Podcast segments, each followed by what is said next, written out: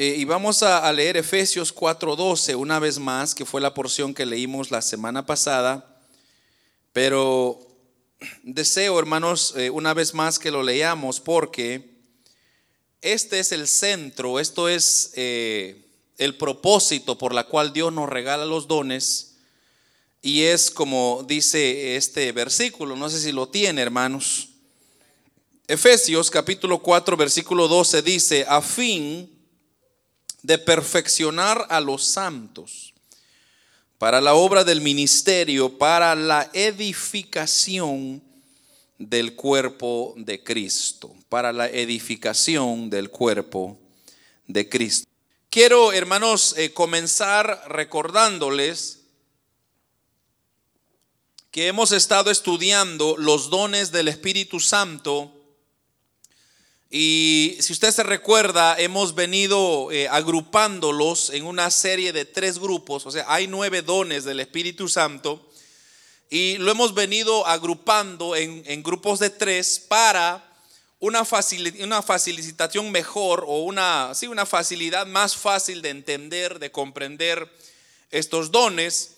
Y inicialmente, hermanos, eh, comenzamos con los dones de revelación, estos tres dones eh, son los dones que es donde Dios, hermanos, comparte su conocimiento con la iglesia. Ahí es donde Dios usa estos dones de revelación. Y ahí ayer aprendimos sobre eh, palabra de ciencia, palabra de sabiduría, eh, discernimiento de espíritus. Esos son los que caen bajo ese, ese grupo de los dones de revelación que ya los hemos estudiado. Ahora, la semana pasada estuvimos estudiando, hermanos, eh, los dones de palabra, que básicamente son los dones, hermanos, que el Señor usa para hablar a su iglesia, para consolar a su iglesia, para edificar a su iglesia, para ministrar a su iglesia. Y esos eh, son los dones de profecía, de hablar en lenguas, de profecía, de interpretación de lenguas también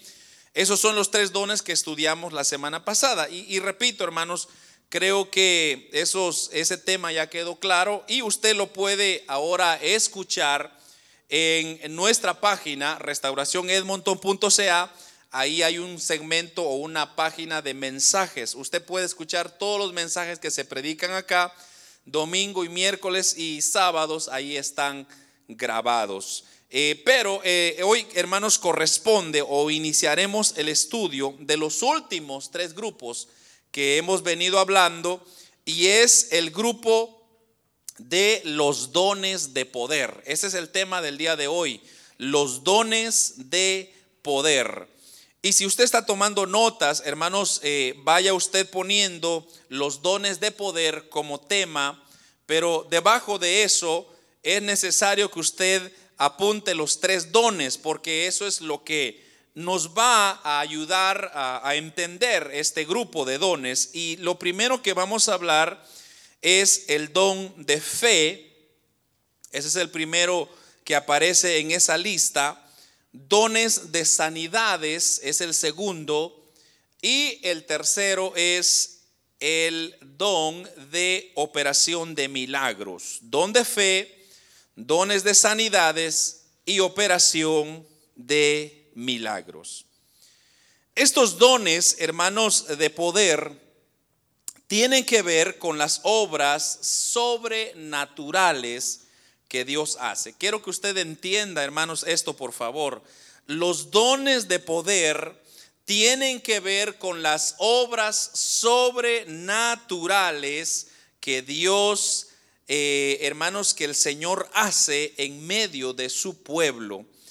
Aunque todos los dones son dones de, de carácter sobrenatural, creo que los dones, o perdón, los resultados son más visibles. Porque usualmente ocurren, hermanos, en un milagro, en una sanidad o hermanos, se trata, por ejemplo, de una operación de fe que vamos a ir estudiando más adelantito cómo operan esos dones. Entonces, Estos dones, hermanos, tienen un carácter de no, no ser tan frecuentes. O sea, estos milagros no ocurren tan frecuentes como los dones de palabra, que básicamente el Señor nos habla cada milagro, cada vez que nos reunamos y hay una presencia del Señor, se levanta el don de lenguas, luego hay una interpretación o también se puede levantar una ministración o un don de, palabra de ciencia. Entonces, todo esto, hermanos, eh, estos dones son más frecuentes, pero los dones de poder no son tan frecuentes. Y lo voy a explicar por qué. Porque, hermanos, los dones de poder se manifiestan eh, de una manera, digamos que especial, en situaciones especiales. Y es más fácil, ¿verdad? que un hermano o una hermana se levante hablando en lenguas que operar un don de poder. Ahora, eh, la pregunta sería, ¿por qué razón los dones de poder son menos frecuentes? Eh, por el mismo hecho, hermanos, de que son dones de milagros, como dije, y tienen que ver con acciones que son sobrenaturales. Es por eso, hermanos, que ese tipo de carácter no pueden manifestarse muy frecuente. Y, hermanos, eh, porque si se manifestaran muy seguido, entonces ya no llegarían a ser eh, eh, dones de poder o de milagros, ¿verdad? Ya no llegaría a ser un milagro, sino llegaría a ser algo que ocurre frecuentemente. Por ejemplo, imaginémonos nosotros, hermanos, a una persona que quizá nunca ha visto eh, el salir del sol, ¿verdad? Imaginémonos una persona que nunca ha visto la salida del sol. Entonces, eh, eh, por las mañanas, ¿verdad? Cuando sale el sol por las mañanas, nunca lo ha visto en su vida. Pero de repente un día, esa persona mira y, disfruta de ese amanecer hermoso, como el sol comienza a salir. Y cómo, hermanos, esos rayos comienzan a iluminar para esa persona que nunca ha visto la salida del sol, entonces es un milagro para esa persona. Entonces esa persona dice, wow, que lo que yo me he estado eh, eh, eh, perdiendo, de lo que yo me he estado, hermanos, perdiendo, sí. Pero imagínese usted que nosotros, Usted mira el nacer el sol todos los días. 365 días usted ve el sol salir. Para usted ya no es un milagro. Para usted ya es algo rutinario. Para usted ya es parte de algo natural que usted sabe que el día de mañana el sol va a salir. Entonces para usted ya no es un milagro. Entonces estos dones de poder son iguales. No pueden ocurrir seguidos porque si ocurren seguidos entonces ya uno diría, no, ya no es un don de poder, ya no es un milagro, porque pues todos los días ocurren, ya es parte de nuestra rutina. Entonces, eh, pues usted se recuerda, por ejemplo, se me viene un ejemplo ahorita, Josué, ¿se recuerda Josué?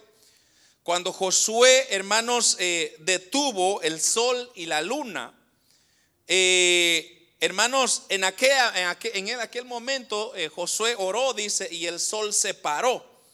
Y eso, hermanos, era algo que nunca nadie en la historia de la humanidad había parado el sol. ¿O conoce usted a alguien más que lo había hecho? No. ¿Qué se constituye eso? Un milagro. Porque fue único una vez y la gente se sorprendió. Entonces, por eso, hermanos, eh, estos dones, eh, si, si, por ejemplo Josué eh, detuviera el sol todos los días, ya no sería un milagro sino que entonces llegaría a ser ya una rutina, un, lo mismo, ya es muy frecuentado. Entonces ya la gente diría, ah, no, eso ya no es un milagro, Josué lo hace todo el tiempo, ¿verdad? Entonces estos dones de poder son similarmente. Ocurren no muy seguidos, pero cuando ocurren, hermanos, eso es algo maravilloso. Por eso que, hermanos, eh, otro aspecto que debemos de entender sobre los dones de poder es que nunca se manifiestan independientemente. En otras palabras, tiene que ir otro elemento, tiene que llevar eh, vamos a pensarlo así, tiene que ir acompañado como sal y pimienta. Tienen que ir los dos para darle el condimento. Entonces, estos dones, hermanos, de, de poder necesitan otro, la operación de otros dones y es los dones de revelación. Ahora, los dones de revelación ya los estudiamos. Usted se recuerda cuáles son.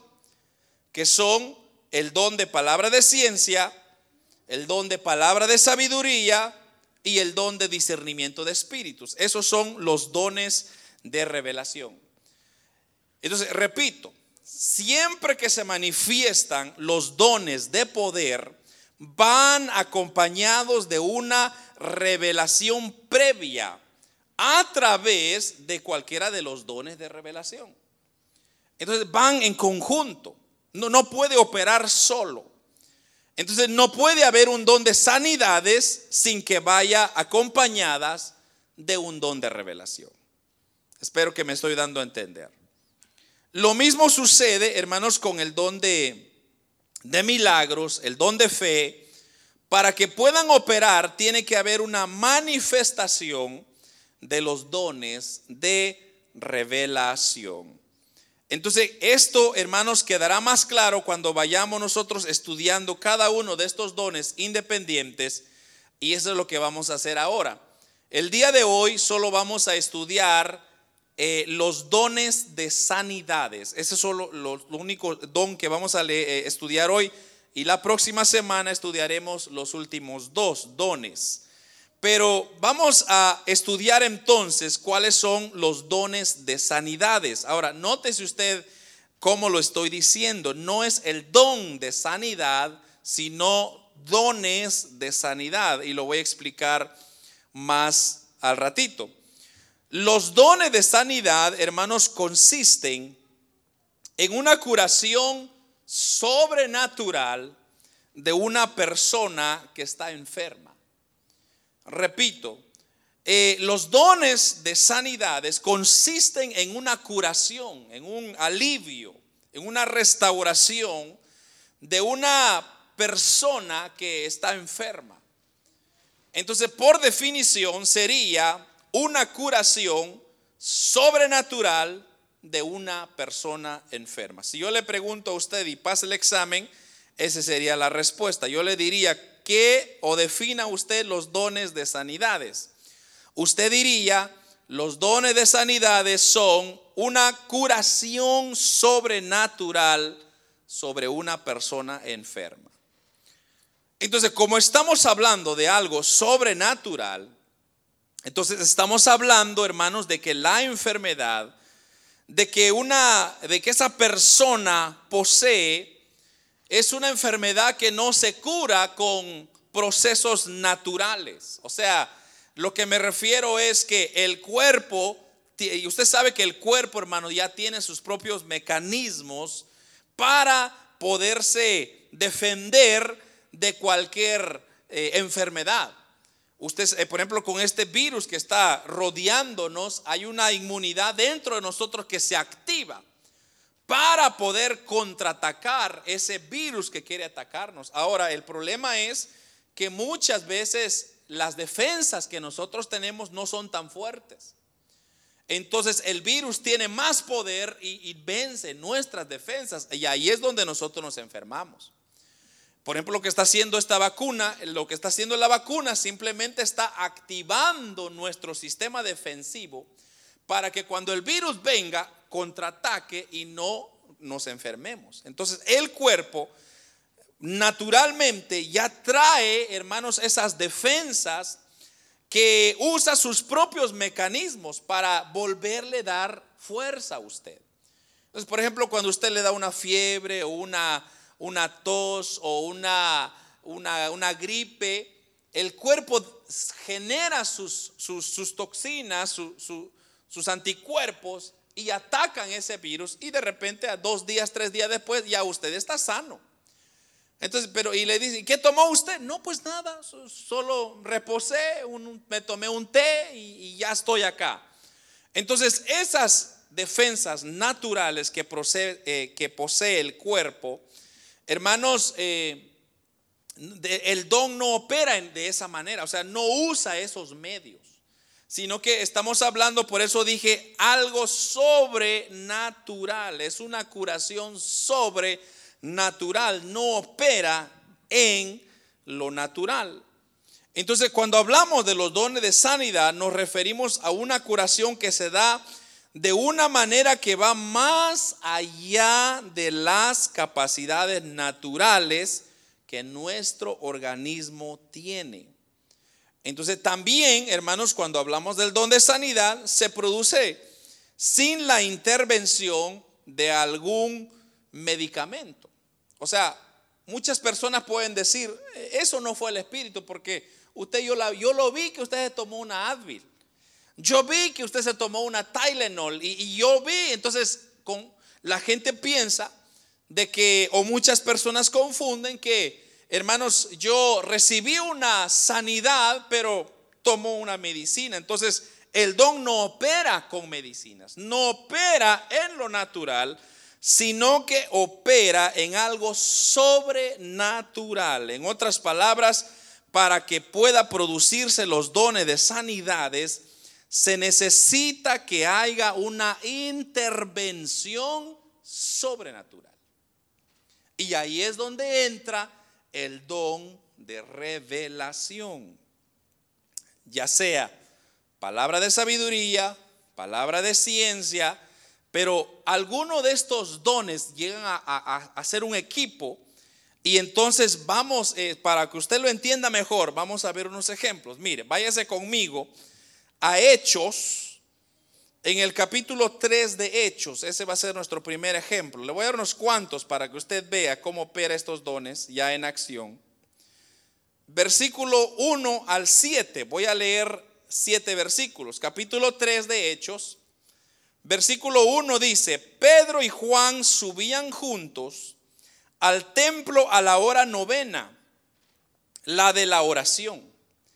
Y era traído un hombre cojo de nacimiento a quien ponían cada día a la puerta del templo, que se llama la hermosa, para que pidiese limosna de los que entraban en el templo. Y este, cuando vio a Pedro y a Juan que iban a entrar en el templo, les rogaba diciendo que le diesen limosna. Y Pedro y Juan, fijándose en él los ojos, le dijo, míranos. Entonces él les estuvo atento, esperando recibir de él, de ellos algo. Mas Pedro le dijo, no tengo plata ni oro, pero lo que tengo te doy. En el nombre de Jesucristo de Nazaret, levántate y anda. Y tomándole por la mano derecha, le levantó y al momento se le afirmaron los pies y los tobillos. Veamos entonces, hermanos, este milagro que ocurre a la puerta de esta iglesia que se llamaba la Hermosa. Cuando eh, ocurre la sanidad de este hombre que era paralítico. Pero veamos entonces cómo este, este, este evento llena todos los requisitos que hemos mencionado para la operación del don de sanidad. Entonces, en primer lugar, aquí vemos, hermanos, que el organismo de este paralítico no podía superar su situación. O sea, como yo le vengo diciendo, usted se puede sanar, digamos, por medios naturales. Lo otro le dije que por medios de medicinas. Pero el don no opera en esos medios, sino opera en lo natural, en, lo sobrenatural, perdón. Entonces, lo que vemos acá, que la enfermedad que este paralítico tenía no se podía curar con test, con Tylenol, con Advil. No se podía curar, hermanos, de, de una sobada, de un Vicks, de un balsámico. No, no había forma de curarse de esa manera. Lo segundo es que no había nada médico que se podía hacer. O sea que los médicos no podían hacer nada en lo absoluto, porque dice que este hombre estaba, hermanos, había, había nacido cojo de nacimiento, dice el versículo 2. Habían traído un hombre cojo de nacimiento y la ciencia no había podido hacer nada por aquel hombre que, hermanos, eh, tenía una situación seria. Ahora, eh, recuérdese usted que el cuerpo jamás podría producir algo, hermanos, para superar esa parálisis que este hombre tenía. Entonces, los procesos naturales quedaban eliminados. Los procesos medicamentos tampoco, eh, estos quedan eliminados, porque no habían medicamentos que podían superar, hermanos, la vida de este paralítico. Entonces, por lo tanto, si esta persona debería de recibir una sanación, tendría que ser por el don de sanidades, el cual debería de dar una curación, una curación, perdón, totalmente sobrenatural que ni medicamentos ni nada en lo natural pudiese hacer. Y entonces, en este relato, hermanos, hay algo muy curioso que debemos de notar. Y eso es lo que estábamos diciendo atrás, que el don de sanidad opera juntamente con el don de revelación. Mire, se lo voy a comprobar cómo funciona esto. Aquí tenemos el Pedro, el caso de Pedro y de Juan, ¿verdad? Aquí se nos está narrando que Pedro y Juan subían al templo a la hora novena. La hora novena equivale a aproximadamente 3 de la tarde. Y era costumbre en el tiempo judío que a esa hora se realizaba una oración. Entonces, usted sabe que los judíos eran personas muy religiosas, muy apegadas a la ley. Y cuando llegaba a las 3 de la tarde, todo mundo se iba al templo y, y comenzaban a orar. Ahora, fíjese usted conmigo. Pedro y Juan acostumbraban ir a esa reunión, a esa, a esa oración. De manera que podemos pensar entonces que todos los días Pedro y Juan entraban en la puerta de la hermosa y hermanos, ahí estaban ellos, o iban a orar, salían y así sucesivamente. Llegaba el martes, iban al templo a las 3 de la tarde y salían. El, el, jueves, el viernes, y así iban. Era un proceso que ya ellos venían trayendo por un tiempo. Ahora, aquí viene el detalle, o el detalle más curioso que yo encuentro es que, hermanos, ¿por qué es que Pedro y Juan no habían sanado al paralítico antes? No era la primera vez que traían, porque mire lo que dice, pues, y era traído un hombre de cojo de nacimiento a quien ponían cada día a la puerta del templo que se llama La Hermosa cada día para que pidiese limosna de los que entraban en el templo. Este hombre, hermanos, dice que la mayoría de paralíticos los llevaban al templo porque ellos sabían que, hermanos, eh, había una oración, por ejemplo, a las 9, a las 12, a las 3, era una oración constante. Entonces mucha gente fluía, entonces ellos querían estar donde había gente para recibir más limosnas. Pero estamos hablando de este hombre que día tras día, tras día, tras día lo ponían en el mismo lugar. Y ese hombre ya conocía a Pedro y a Juan que pasaba y me imagino que les pedía una limosna. Y yo no sé qué le decía a Pedro y Juan, pero ya los conocía. Ahora, repito la pregunta, ¿por qué es que antes no lo habían sanado Pedro y Juan? aquí es donde usted debe de notar, opera el don de revelación. El don de revelación, hermanos, es el don que Dios le muestra a sus siervos, a sus hijos, cuándo y dónde deben de ejecutar el milagro. O sea, lo que yo quiero que usted entienda es que el don, hermanos, de sanidad no es un don que yo puedo usarlo cuando yo quiera, como se me dé mi gana y donde yo quiera. Hay gente que así anda. Hay gente que dice, yo tengo el don de sanidad, anda poniendo manos sobre medio mundo, orando por tanta gente, haciendo tantas cosas cuando Dios no los ha mandado a hacer eso. Lo que Dios, hermanos, eh, eh, la forma como Dios opera es que Dios es que instruye. Entonces, imagine, imaginémonos ahora el momento que este milagro ocurre. Entonces, solo figúrese usted en su mente, viene Pedro y Juan, me imagino, platicando cómo va a estar la oración de esta tarde, ha de estar bonito. Oíme cómo te fue en el trabajo, qué almorzaste. Y de repente se le viene un don de revelación a Pedro y le dice, por antemano. Entonces le dice, sana a este enfermo, a este paralítico. Porque mire lo que dice. Entonces, mire lo que pasa. Eh, la última parte del versículo 2, se llama la hermosa para que pidiese limosna a los que entraban en el templo. Versículo 3, este, cuando vio a Pedro y a Juan que iban a entrar en el templo, les rogaba que les diesen limosna. Pedro con Juan, mire esto, fijando en él los ojos, les dijo, míranos. Ahí está el detalle. Eso de míranos, lo que ellos están diciendo ahí, es que Dios, eh, el apóstol Pedro estaba recibiendo la confirmación de Dios y él estaba esperando que lo que Dios iba a hacer. Es que, mire hermano, cuando usted no opera el milagro o el don de sanidad, lo que sucede es que usted queda avergonzado y usted sabe que lo que uno quiere, menos quiere es quedar avergonzado. Entonces, lo que hace la persona que posee el don de sanidad es estar seguro que Dios le dijo. Entonces, cuando Pedro recibe a través de una revelación de Dios, entonces él le dice al paralítico, fijando en él, míranos. ¿Qué es lo que estaba viendo el apóstol Pedro en este paralítico? Fe. Porque eso era lo que, ese era lo que opera el milagro.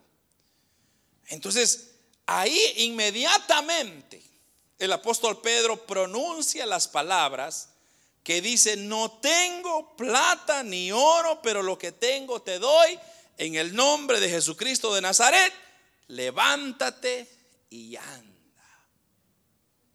Pero, ¿por qué no lo dijo una semana antes? ¿Por qué no lo dijo un mes antes? Si este hombre no había disfrutado del caminar, toda su vida había estado paralítico, no se sabe cuántos años tenía. Pero ¿por qué se esperó? Porque se necesita, para que el don de sanidad opere, se necesita la ayuda de otros dones y esos son los dones de revelación. Mire, quiere que le dé otro ejemplo. Vamos a, Hechos 9, capítulo 9 de Hechos, versículo 34. Mire lo que dice este, esta porción. Y le dijo Pedro, capítulo 9, versículo 34. Y le dijo Pedro, Eneas, Jesucristo te sana. Levántate y haz tu cama. Y enseguida se levantó. Ahora, en este relato, hermanos, encontramos en un lugar llamado Lida, así se llamaba el lugar, y ahí se encontró otro paralítico. Aunque este no era un paralítico de nacimiento, no que dice que tenía ocho años de sufrir aquella parálisis. ¿Qué le pasó? No sabemos. Su nombre es Eneas. Pero cuando Pedro vio a este hombre, le dijo, Eneas, Jesucristo te sana. Y vea bien la expresión, Jesucristo te sana. Pedro, hermanos, una vez más, recibió una palabra de ciencia en el cual el Señor le mostró a Eneas que él se iba a levantar. Porque eso está bajo el don de revelación. Entonces, el, el, don de revelación, hermanos, le muestra a usted qué va a pasar, qué pasó en el pasado, qué pasó en el presente y qué va a pasar en el futuro. el don de sabiduría es el don que le dice a usted que va a pasar un evento en el futuro. Entonces Dios le dijo a Pedro que este Eneas iba a caminar. Entonces él ya lo vio por medio de ese don. Ahora lo que él tenía que hacer era ejecutar el don de sanidad. Pero él ya lo había visto. Entonces por eso el apóstol Pedro le dice, levántate y haz tu cama.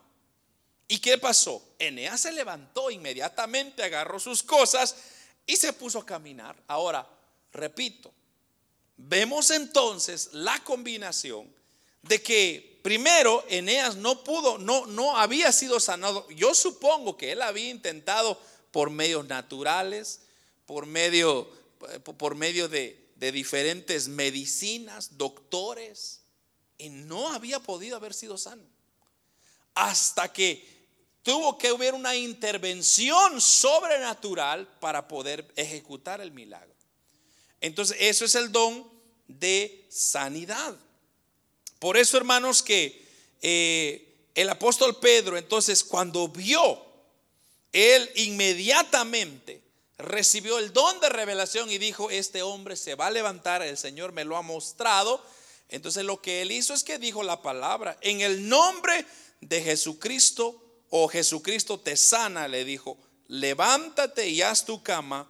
Y enseguida se levantó. Entonces, aquellos hermanos que sanan enfermos son los que primero han recibido una revelación de que determina que esa persona es sanada. Eso es muy importante. Aquí es donde nosotros podemos entender por qué muchas veces hay fraudes.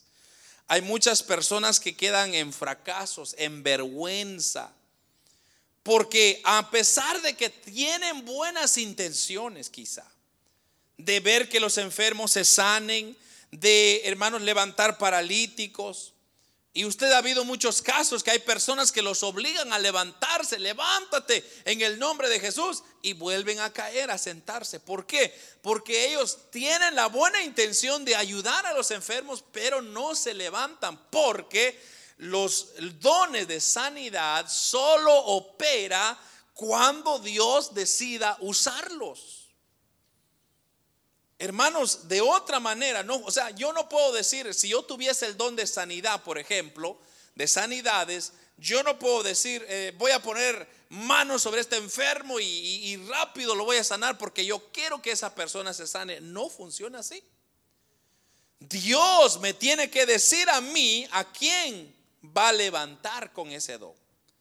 De otra manera, lo que va a pasar es que no van a sanar la persona queda avergonzada.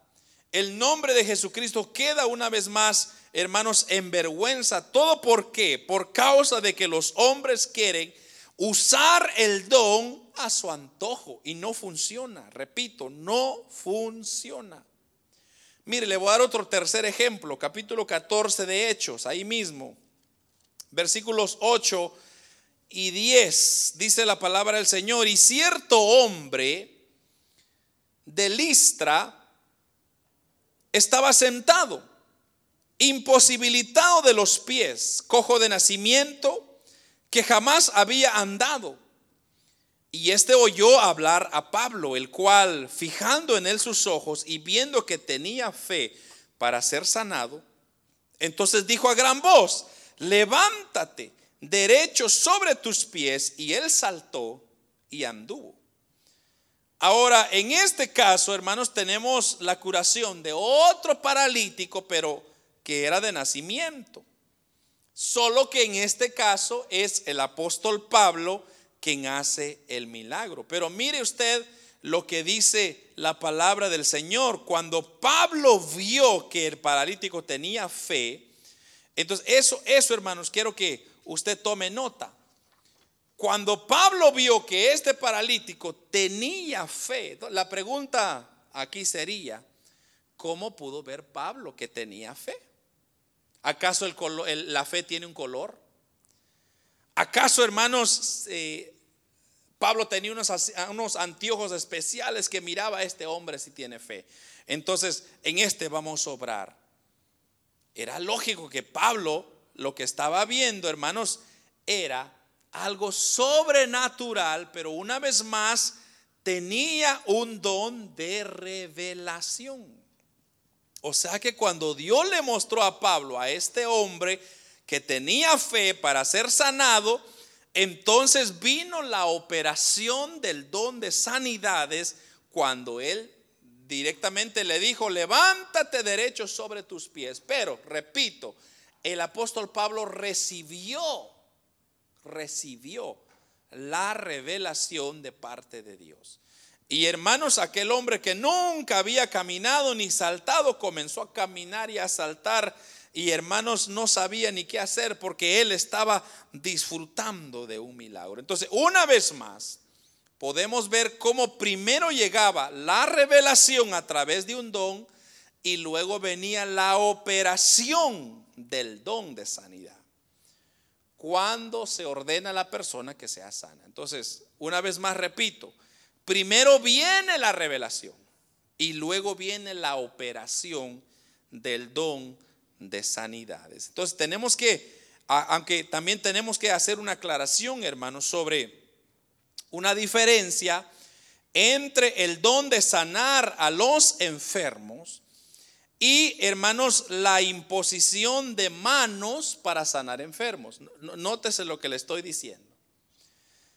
Tenemos que hacer esa aclaración. La aclaración es que hay una diferencia entre el don de sanar a los enfermos y la imposición de manos para sanar a los enfermos. Mire, en, eh, en Marcos, si no me equivoco, Marcos Déjeme ver si me, acuerdo de la porción.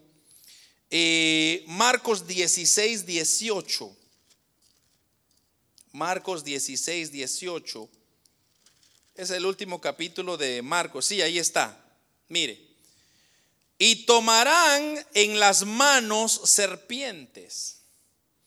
Y si bebieren cosa mortífera, no les hará daño. Pero mire esto. Sobre los enfermos pondrán sus manos. ¿Y qué dice? Y sanarán.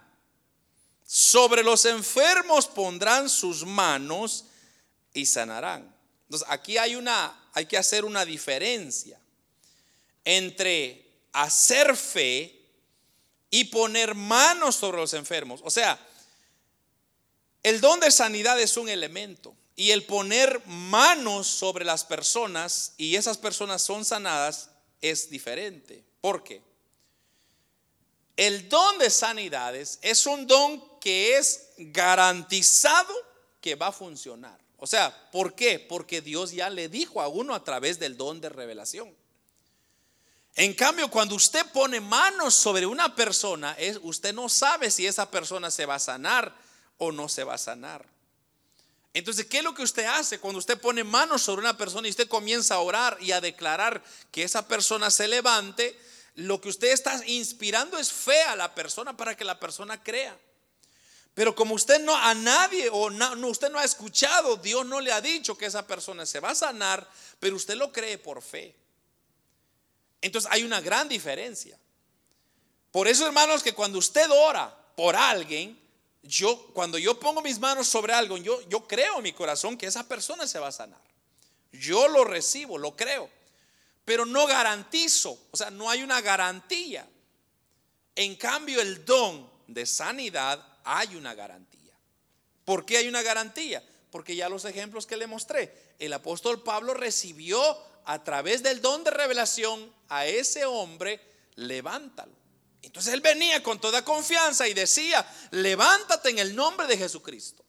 El apóstol Pedro recibió la revelación que ese hombre iba a ser sanado, el paralítico iba a ser sanado. Entonces vino Pedro y le dijo, en el nombre de Jesucristo de Nazaret, levántate y anda. Y anduvo.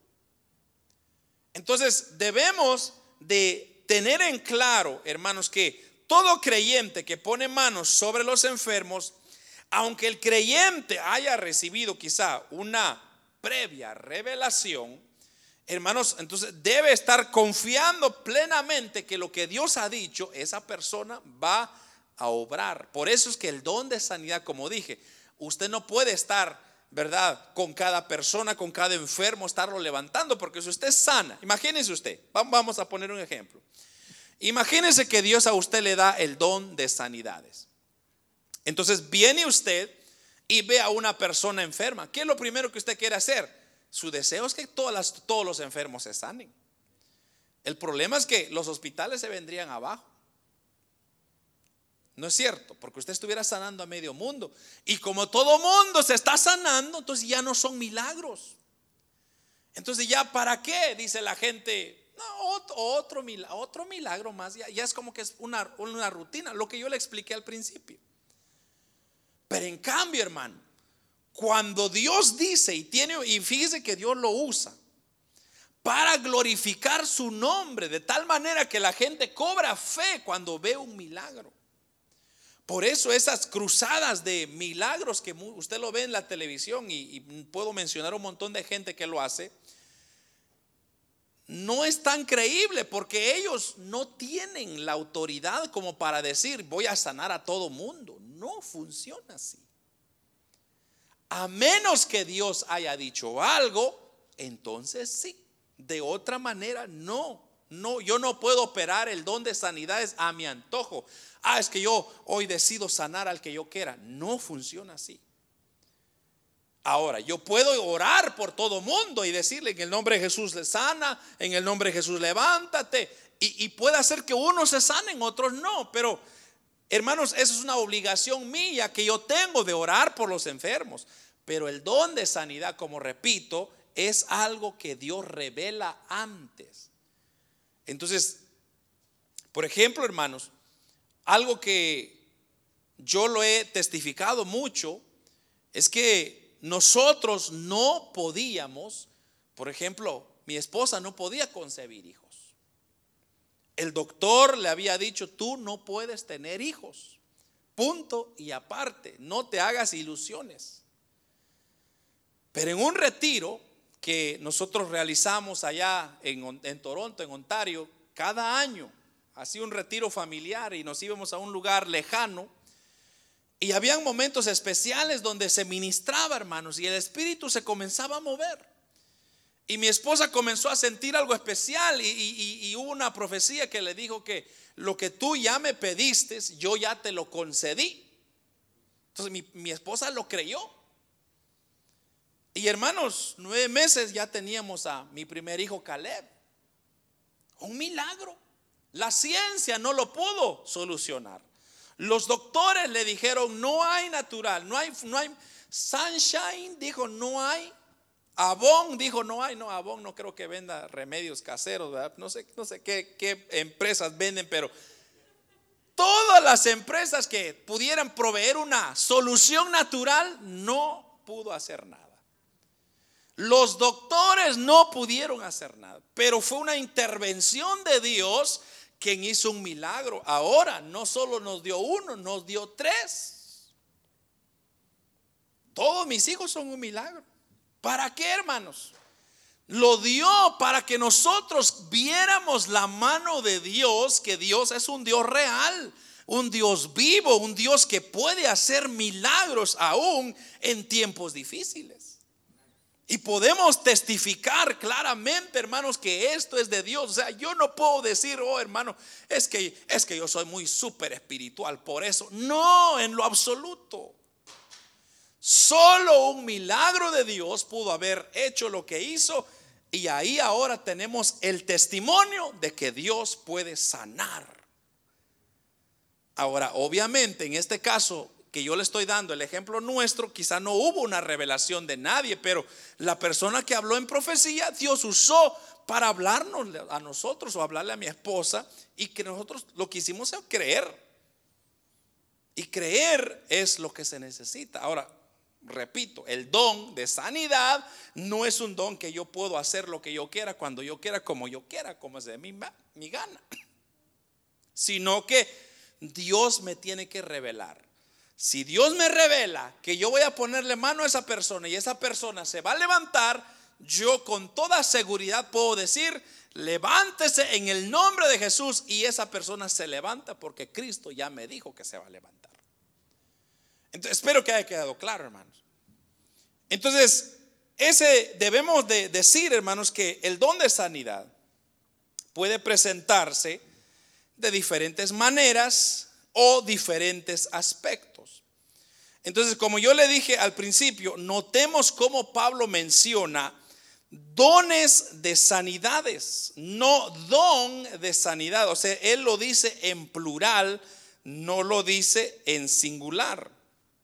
Y eso es lo que sucede porque no hay un don de sanidad, hermanos, sino que Dios opera de diferentes maneras para sanar a una persona. Entonces, por ejemplo, hay personas que han recibido una gracia especial para sanar úlceras, por ejemplo. Hay personas que Dios les ha dado algo especial para levantar paralíticos. Hay personas que tienen el don de sanidad o los dones de sanidad para, hermanos, sanar el cáncer. O sea, si yo tengo el don de sanidades, no significa que yo puedo sanar todos los que yo quiera, sino que yo pueda ser especialista, por ejemplo, en el, en el don de, de sanar cánceres, por ejemplo. Entonces, todos los que yo oro y pongo manos por los que tienen cáncer, esos se sanan. Por eso el apóstol Pablo usa dones de sanidades en plural, porque, hermanos, se refiere a esas diferentes operaciones que como Dios puede sanar a una persona. Entonces, y como hay, hermanos, una diversidad de dones o de enfermedades, perdón, entonces también hay una diversidad de dones de sanidad. Entonces, hermanos, tenemos bien en claro, por ejemplo, eh, otro elemento que debemos de entender de los dones es que pueden operar progresivamente. Y uno de los ejemplos lo tenemos en Marcos capítulo 8, versículo 22, donde el Señor Jesús sana a un ciego.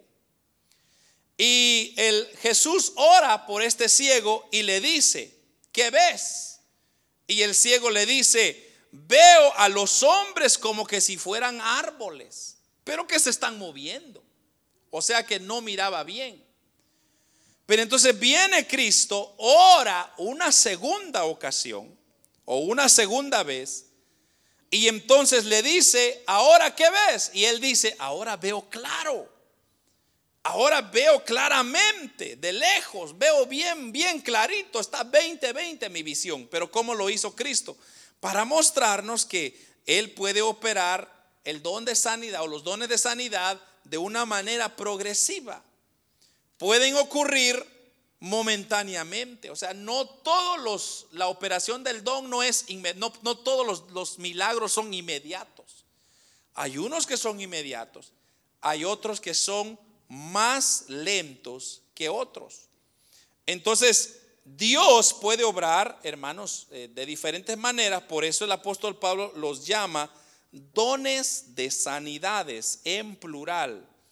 Debemos de reiterar también que los dones de sanidad no operan al antojo o la voluntad de la persona, sino que depende de esa revelación que Dios nos ha dado. También no debemos de pensar que esa persona que posee el don de sanidad ya va a poder orar por todos los enfermos y todos los enfermos se van a sanar. No. Quizá el deseo de la persona sea buena. Quizá el deseo de la persona es sanar a todos los enfermos. Pero no va a ser a menos que sea la voluntad de Dios. Un último ejemplo, hermanos, que tenemos en 2 de Timoteo capítulo 4 versículo 20, y con esto termino. Eh, segunda Timoteo 4:20 dice, Erasto se quedó en Corinto y a Trófimo dejé en Mileto enfermo. Segunda de Timoteo 4:20. El quien escribe estas palabras, hermanos, es el apóstol Pablo. Y el apóstol Pablo dice claramente, a Trófimo dejé en Mileto enfermo. Ahora, Trófimo, hermanos, había sido uno de los acompañantes en los viajes misioneros que Pablo dice que había dejado en Mileto porque estaba enfermo. Ahora, pero notemos, hermanos, que el que decía esto era nada más ni nada menos que el apóstol Pablo el cual había sanado infinidad de enfermos. Dice la palabra que los pañuelos, la gente recogía los pañuelos, los trapos, los delantales del apóstol Pablo y la gente se sanaba. Entonces, ¿cómo era posible que alguien como el nivel del apóstol Pablo, quien poseía este don tan fabuloso, hermano. ¿Cómo es que él deja enfermo a Mileto? O perdón, a Trófimo en Mileto. la, la pregunta es, ¿por qué no lo sanó? Sencillamente porque le, yo le he venido diciendo, hermanos, que el don de sanidad no opera al antojo o la voluntad del que lo posee, sino la voluntad de Dios. O sea que Pablo no había recibido ninguna revelación de Dios para sanar a Trófimo, simplemente. Entonces, por eso lo dejó enfermo en Mileto. Para que después, hermanos, él se recuperara por otro medio, o medios naturales, o medios medicinales, y luego él se volvería a añadir a los viajes misioneros. Entonces, aquí corrobora que el don de sanidad no opera al antojo del que lo posee, sino es a través de una revelación de Dios. Espero que haya quedado claro, hermanos. Pero esas personas que usted ve en las televisiones, como dije, en las cruzadas, eh, hermanos, y hasta hacen póster grandes, venga y trae a todos los enfermos. Mucho puede ser una farsa, una, hermanos, una forma de bajarle el dinero a las personas. ¿Por qué? Porque si Dios no dice a quién va a sanar, Dios no sana. O sea, como le digo, yo no puedo levantar una cruzada aquí y les vengan hermanos porque traen a todos sus enfermos y Dios los va a levantar. Yo no lo puedo asegurar. Porque puede ser que sí, algunos se sanen, otros no. Entonces, yo no tengo la capacidad, si no es una revelación sobrenatural de parte de Dios para poder operar este don. Amén y amén. Eso es el don, los dones del el don de sanidades. Y en la próxima semana vamos a cubrir el resto de los últimos dos dones y ahí cerraríamos con los dones del Espíritu. Quiero decirle, hermano, que estos estudios solamente se están poniendo mejor. Ya van a venir también los estudios de Apocalipsis que el, arrebatamiento de la iglesia, la gran tribulación, los tiempos finales. Hermano, esto está muy emocionante. No se lo pierda. Amén.